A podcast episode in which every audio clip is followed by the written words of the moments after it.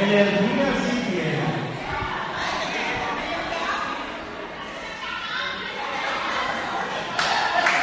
Demos, demos gracias a Dios porque pudimos comer, pudimos compartir en comunidad y ahora mismo estamos aquí dispuestos a escuchar otra vez la palabra. Hay que saber ser agradecidos, que como dice una oración que se hace la, para la hora de comida, hay quienes tienen y no pueden, hay quienes pueden y no tienen, y nosotros podemos y tenemos. Así que tenemos que ser sumamente agradecidos. Pues el momento que voy a compartir con ustedes es breve comparado con, el anterior, porque realmente el retiro no es solamente charla, sino que hay una actividad más.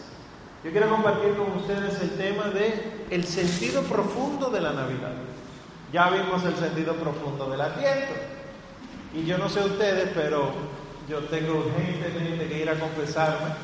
Yo tengo urgentemente que empezar a cambiar mi vida porque ya estamos en el tercer domingo de Adviento y cuánto me falta, Señor, cuánto me falta. Sin embargo, esto es lo hermoso.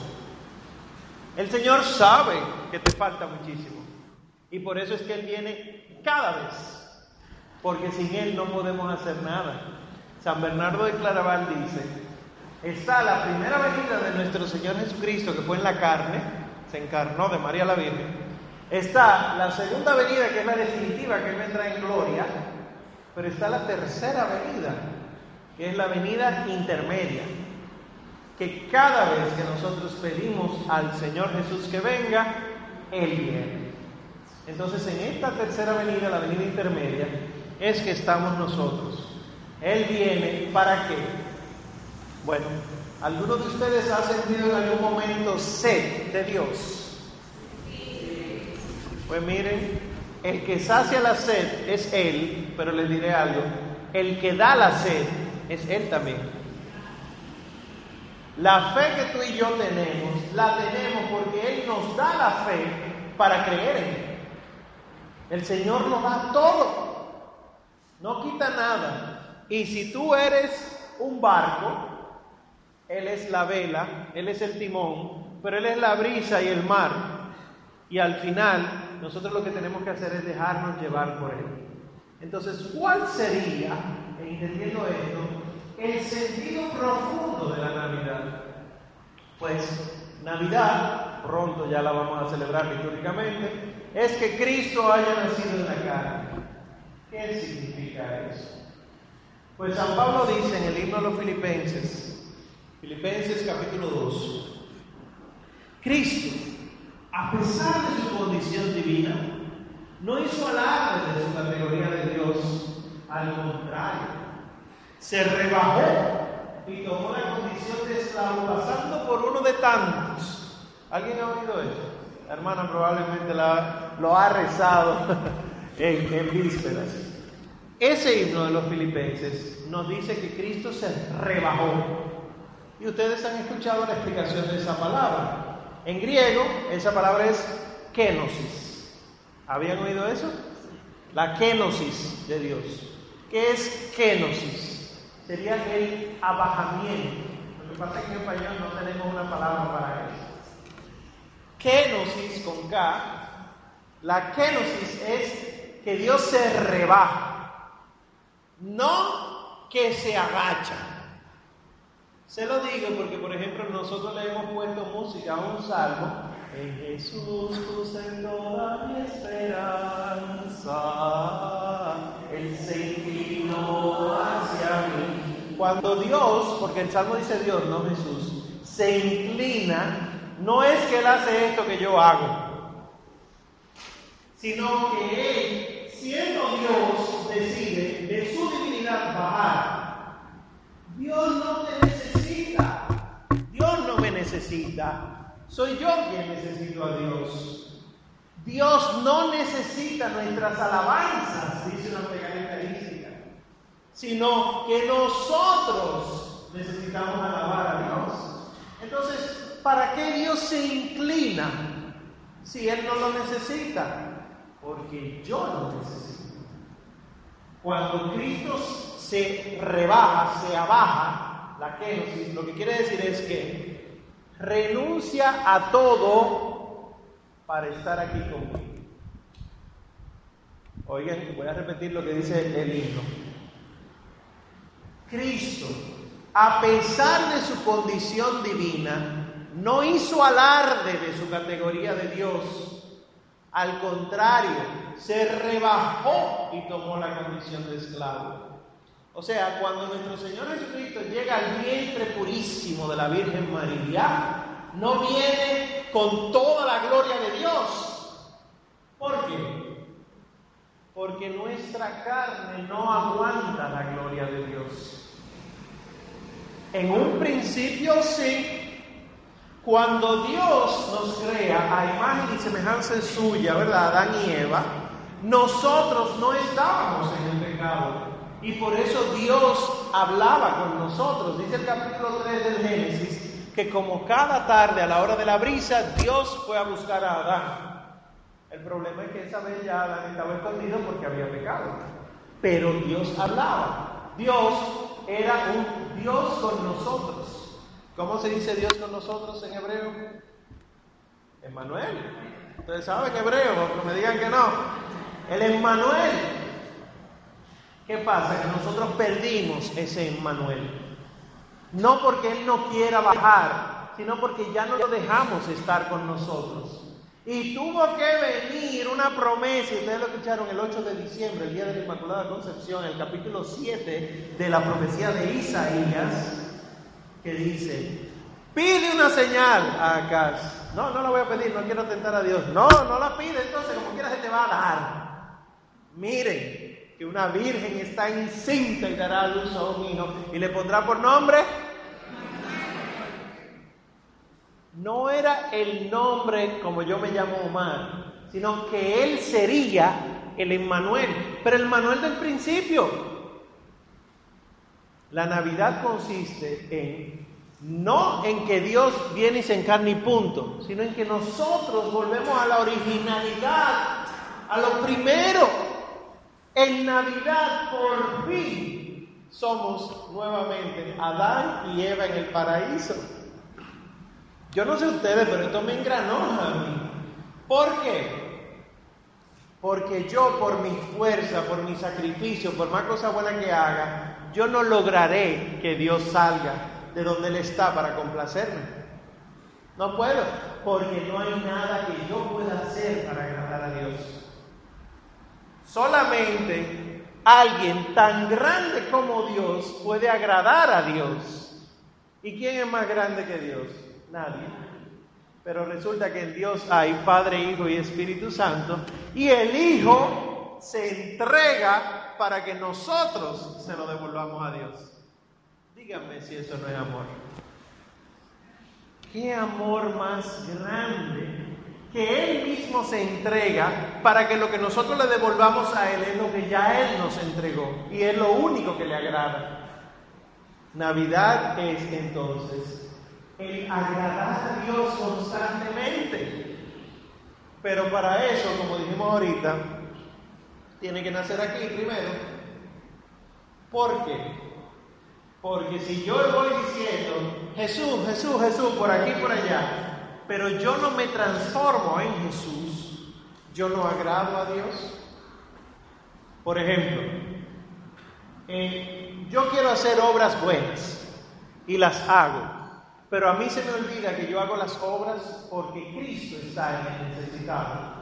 ¿En qué me diferencio yo de un filántropo? ¿Qué es un filántropo? Alguien que tiene una fundación para hacer algo bueno. La fundación no sé qué cosa de Sammy Sosa. Y Omar Arbaje el cristiano. ¿En qué se diferencia? En que las obras buenas que tú y yo hacemos, las hacemos porque vemos a Cristo en el necesitado entonces, ¿qué pasa? Que hay Cristos aquí presentes en esta, parroquia que no son muy fáciles. Estos son Cristos que no son muy dóciles. Estos son Cristos que dicen mala palabra, que chimean. No es fácil. Y son Cristos que ponen a que uno llegue a China a buscarlo, porque te la ponen allá en China. Ah, tú quieres salvarte. Ah, ven, ven, ayúdame. Y entonces van a ayudarme a mi casa, yo que soy muy enfermo. Pero no me mueva así, que no me gusta. Eso me duele, no me haga eso. Pero ¿por qué que vienen siempre a esta hora? Pero mira, son Cristo. Igual que tú eres Cristo. Y les voy a decir algo. A mí me daba mucho trabajo, mucho trabajo dejarme amar. Yo era de lo que quería que salir a ayudar gente. Hay que ayudar a la gente, tú qué tú quieres, en qué te ayudo. Y cuando alguien venía de donde mí, Omar, ¿qué tú necesitas? No, yo no necesito nada, el Señor me suple. Yo no necesito que estén haciendo esto por mí, porque el Señor es el que me cuida. Y al final yo estaba pasando lucha, y no solo eso, que después me ponía yo en mi oración a decir, Señor, ¿por qué es que tú nunca me ayudas? Estoy gastándome por los demás y tú nunca me das nada. Y el Señor, con el respeto, harto de mandarme gente. Y tuve que descubrir a la fuerza que el amor de Dios es un camino de dos vías. Yo amar, pero también dejarme amar. ¿Cómo dijimos ahorita que yo me salvo? Practicando el amor de qué manera? Cuando tuve hambre. O sea, tú, tú te salvas, por ejemplo, dándole de comer al hambriento, ¿verdad? Pero resulta que yo soy el hambriento y yo no quiero que tú me des de comer. ¿Te salvas? Yo soy muy egoísta. Quiero que miremos la torta. ¿Sabe cómo se pueden salvar tus hermanos? Oye, esto, hermanita. Ay, Dios mío, esa doña. ¿Sabe cómo los demás se salvan? Cuando tú te dejas ayudar. Sobre todo lo que vamos entrando en edad, que no nos gusta que nos agarren no, que no me agarre, como si uno fuera un viejo ya. y le diré que la... yo sé que aquí nadie se reconoce como un anciano, yo lo sé. Pero le diré que la Organización Mundial de la Salud reconoce al anciano por encima de los 70 años y la Organización Panamericana de los 65. Así que cualquiera que tenga 65 años para arriba aquí, ya usted es un anciano. Está bien. Aunque usted diga, no, es, es una disposición del corazón, yo soy joven. Usted es un anciano. Está bien. Entonces, hay cosas que uno pierde. Mira, por ejemplo, lo dije en el taller de liturgia. Conozco un caso de una señora que ya el Parkinson la está afectando. O sea, ya no es solamente las manos que mueve, sino que hasta la cabeza, ya va caminando y va haciendo así, eso es parte. La hermana es ministra extraordinaria de la Sagrada Comunión. A la hermana ya ha, estado al punto de caerse en el cuerpo de Cristo en tres ocasiones, porque lo da temblando. ¿Qué pasa? Que si yo soy la hermana con Parkinson, la hermana, mayor con Parkinson, ay no, es el servicio que yo hago a Cristo, déjeme quieta, Cualquier parecido con la realidad, ¿eh? No se me ofenda, es pura coincidencia. Pero ¿qué es lo correcto? La verdadera caridad consiste en que, hermanita, hermanito, si ya a usted se le dificulta leer, por más que se ponga aquí abajo en la misa, dé un paso atrás. Eso es caridad. Porque estás demostrando que la humildad de Dios habita en tu corazón y sabes reconocer cuáles son tus debilidades. Diría Santa Teresa de Jesús, la verdad, la humildad, perdón, la humildad consiste en reconocer la verdad. Igual si yo tengo algo bueno. Entonces, cuando mi Señor Jesucristo decide encarnarse, para luego nacer, es asumiendo todas estas cosas que tú y yo tenemos. Mis debilidades de temperamento, mis debilidades de pensamiento, mis debilidades de emociones. ustedes creen que el Señor Jesús no sintió nada? Él tenía emociones. Él cogió pique y le decía, gente incrédula, ¿hasta cuándo que yo voy a tener que estar con ustedes? Él sentía tristeza. Jerusalén, Jerusalén, ¿cuánto he anhelado reunir a tus hijos como la ruega reúne a los pollitos? Jesús lloró con Lázaro. Y Jesucristo también era alegre, no el alegre que brinca y, y se despatilla, pero él era muy feliz. ¿Qué pasa? Que cuando Cristo se encarna en mi familia, en mi vida, se queda solamente como un muñequito en un pesebre. Ustedes verán, yo no sé si aquí en la parroquia hay alguna imagen. Ah, bueno, volteense para que vean la, imagen de la Alta Gracia. Esa imagen de la Alta Gracia, ¿verdad? Se supone que el niño acaba de nacer. Miren el tamaño. Los niños nacen de ese tamaño, con esos cabellos. Y entonces, esa está loca. mírenme a mí. Déjenme explicarle algo, que este es de arte sagrado. Al niño Jesús, excepto aquí en los pesebres, pero de todas las imágenes de arte sagrado, al niño Jesús siempre se le va a representar grande. ¿Por qué? Porque aunque él acaba de nacer, acaba de nacer en la historia, pero él ha existido desde siempre. Y por eso ustedes van a ver imágenes que no es que es un niño grande, sino que es un hombre chiquito que la Virgen está cargando, que nada más le falta la barba. Eso tenemos que entenderlo. No porque es una pintura, no, sino porque ese que es eterno decidió dejar su eternidad para hacerse humilde. Y yo soy eterno. No, entonces, ¿con, ¿con qué agallas puedo decir yo que yo merezco más que Jesucristo? Entonces, ¿en qué consiste verdaderamente la Navidad? No en el sentido poético de que Cristo nazca aquí, sino en que yo me transforme en Cristo. Y como les decía ahorita, el pesebre de madera se convierte luego en madera de la cruz. Porque ¿para qué vino el Señor? ¿Para qué nace el Señor? Para salvarme. ¿En qué consiste la salvación? ¿Cómo nos salva Jesucristo? ¿Qué tiene Él que hacer para salvarnos? Hablen claro. ¿Qué tiene que hacer? Morir, no entregar su cuerpo, entregarse Él. Que esto probablemente no nos gusta porque a veces nos rechina. Que el Señor Jesús nació para morir. Sí, para eso fue que Él vino. San Pablo dice, nosotros predicamos un Cristo y este crucificado. Entonces, si Cristo nace para morir, ¿cuál es el trabajo de Omar? Díganlo, porque a mí no me duele, díganme. Morir. Omar, muérete. Ustedes deberían morirse toditos. Por la salvación del mundo. Ese es mi, mi deseo de Navidad. que se mueran para que el mundo se salve. En ese sentido. Pero a ti y a mí nos enseñan a salir huyendo a la cruz. ¿Dónde nació Jesús? ¿Cómo se llama el pueblo donde nació Jesús? Belén. No fue en Nazaret, fue en Belén. ¿Qué significa Belén? Ay, de tarea.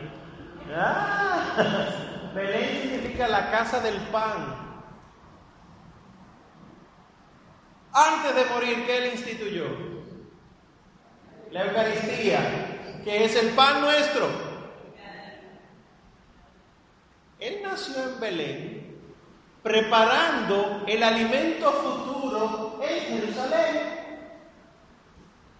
¿O ustedes creen que es casualidad que él haya nacido en Belén? ¿Ustedes creen que los nombres tienen, es, porque sí, que se lo pusieron? El sagrario fue hacia Belén, la Virgen María, fue hacia Belén para que se instituyera allá el pan eterno, pero es un pan de lo humilde. Y fíjense que en el pesebre, ¿qué puso la Virgen antes de? Un paño. ¿Qué pone el Padre cuando saca la Eucaristía? Un paño. El corporal. ¿Cómo metieron al Señor en el sepulcro? Envuelto en un paño. Toda la vida de nuestro Señor Jesucristo, toda, es para morir por nuestra salvación. Entonces, aunque ustedes a sus nietos y sobrinos chiquitos no le digan, mira qué lindo niño Jesús que se va a morir pronto, no, aunque usted no se lo diga así, tiene que saber que esa es una verdad, la verdad de nuestra fe. Porque si Cristo no muere, no resucita. Y si Cristo no hubiera resucitado, vana sería nuestra fe. Entonces, ¿cuál sería de manera profunda eh, eh, el sentido de la Navidad? Que para llegar a Belén él tuvo que pasar para Jerusalén luego. Que para él nacer en un pesebre luego terminaría en una cruz. Y a mí, ¿qué quiere decir? que para yo empezar a vivir la Navidad, yo tengo que poner mis ojos en la muerte. En la iglesia celebramos dos tiempos sumamente fuertes. Solamente hay dos tiempos fuertes litúrgicos, que es la, resurrección, tiempo de Pascua, y la Navidad, que también se llama Pascua. ¿Cómo se llaman las flores que nomás venden en diciembre? Flores de Pascua. ¿Cómo se felicita la gente? Feliz Pascua de Navidad. Es Pascua. Y Pascua de Resurrección. Hay dos Pascuas. El Señor pasa dos veces. Una primera vez pasa por nuestra carne para rescatarnos. Y una segunda vez que en su resurrección y su venida gloriosa pasa para, para juzgarnos, para llevarse con él los frutos que damos. Tan fuertes son esos momentos que hay un tiempo litúrgico de preparación para cada uno. Cuaresma prepara para la resurrección, Adviento prepara para la Navidad. Y ahora mismo estamos en Adviento. Y el próximo domingo, que tenemos la peculiaridad de este año, que es 24 de diciembre, por lo tanto, en la mañana es cuarto domingo de Adviento, pero en la noche ya es Nochebuena, no sé cómo harán las parroquias, pero se supone que de esa misa, ¿verdad? Ok, ya lo saben, ¿eh? No pueden alegar ignorancia. Hay que ir en la mañana el domingo que viene y hay que ir en la noche, ¿a qué hora? A las seis, ¿qué hora de Siete, a celebrar su Nochebuena. Y el que va a Nochebuena no está exento del 25, ¿eh? Que ir el 25. Y dirá la gente, ay, pero la gente loca, ¿y para qué ir tanto a misa? Y yo le digo, hermanito católico, en serio, ¿para qué hay que ir tanto a misa? Si la vida es una misa, si el cielo es la Eucaristía. Bendito sea Dios que este año cayó bonito. Aunque a los jóvenes, los papás le digan que usted se va a meter a monja o a cura, como me hacían a mí, como si eso fuera una ofensa. no pasa nada si los hijos le dicen, mami, pero tú te la pasas metida en la iglesia, ¿eh? Mi hijo, orando por tu conversión. Ahí vienes tú, mami. Bueno, pues ya concluyo entonces. Cuando nosotros pensemos en el niño Jesús en esta Navidad, no nos olvidemos nunca de su cruz. Porque Él viene a este mundo es para que lo que nosotros dejamos que viviera en nosotros, que era la muerte, que no debió nunca existir en nosotros, Él la cogió para matarla. Y Él con su muerte destruye nuestra muerte y con su resurrección nos da vida nueva que esta Navidad, este, esto que queda del retiro y el tiempo de Navidad que se acerca, sea un momento de conversión real. No se queden con los regalos, el arbolito y el pesebre. Vayan más allá y den regalos espirituales. ¿Qué es un regalo espiritual? Si usted quiere regalar una olla de presión, regale su olla de presión, no hay problema pero es un rosario con la persona a la que usted le va a regalar la olla de presión. Porque la olla de presión en algún momento se dañará. Las habichuelas ya no se ablandarán ahí, sino que habrá que comprar otra. Pero la gracia espiritual que un santo rosario le regala a esa persona le dura hasta la vida eterna. Así que a todo el mundo ahora a prepararse para que el tiempo de Navidad sea fructífero. Cerremos brevemente los ojos y a pedirle a Dios la gracia de la conversión. Señor, que tanto hemos hablado de ti, que tantas teorías ponemos en nuestras bocas, queremos que no sea pura teoría, sino que tú nos transformes. Mira, Señor, que a mí se me olvida que tú crucificado eres la noticia más grande para el universo. Una noticia que Satanás no quiso aceptar y por eso se reveló. Una noticia que es necedad para los judíos. Una noticia que es un escándalo para otros. Pero una noticia que para nosotros es gracia y conversión. Que pueda yo mirarte, Señor, en el pesebre y ver la sombra de la cruz detrás tuyo que pueda yo ver que el pesebre era realmente un altar en el cual tú te ibas a inmolar. Que así como el cuadro de la Altagracia, la Santísima Virgen María está de rodillas delante de ti, nosotros podamos ponernos de rodillas delante del Sacramento Santísimo que eres tú, para que entendamos que hay más alegría en dar que en recibir, para que sepamos gastarnos hasta lo último, como la vela del sagrario que no eres tú, pero que sí gastando se anuncia que tú estás presente. Señor, que con toda tu vida mi vida tenga sentido. Y tú, niñito Jesús, que litúrgicamente pronto nacerás en mi casa, en mi parroquia, en mi comunidad, a ti te pedimos que por los méritos de tu infancia, por los méritos de tu nacimiento, podamos entender que tu luz admirable es una luz desde la humildad, es una luz desde el dolor y es una luz de salvación. Permítenos, Señor, encontrarnos contigo ahora y siempre, por los siglos de los siglos.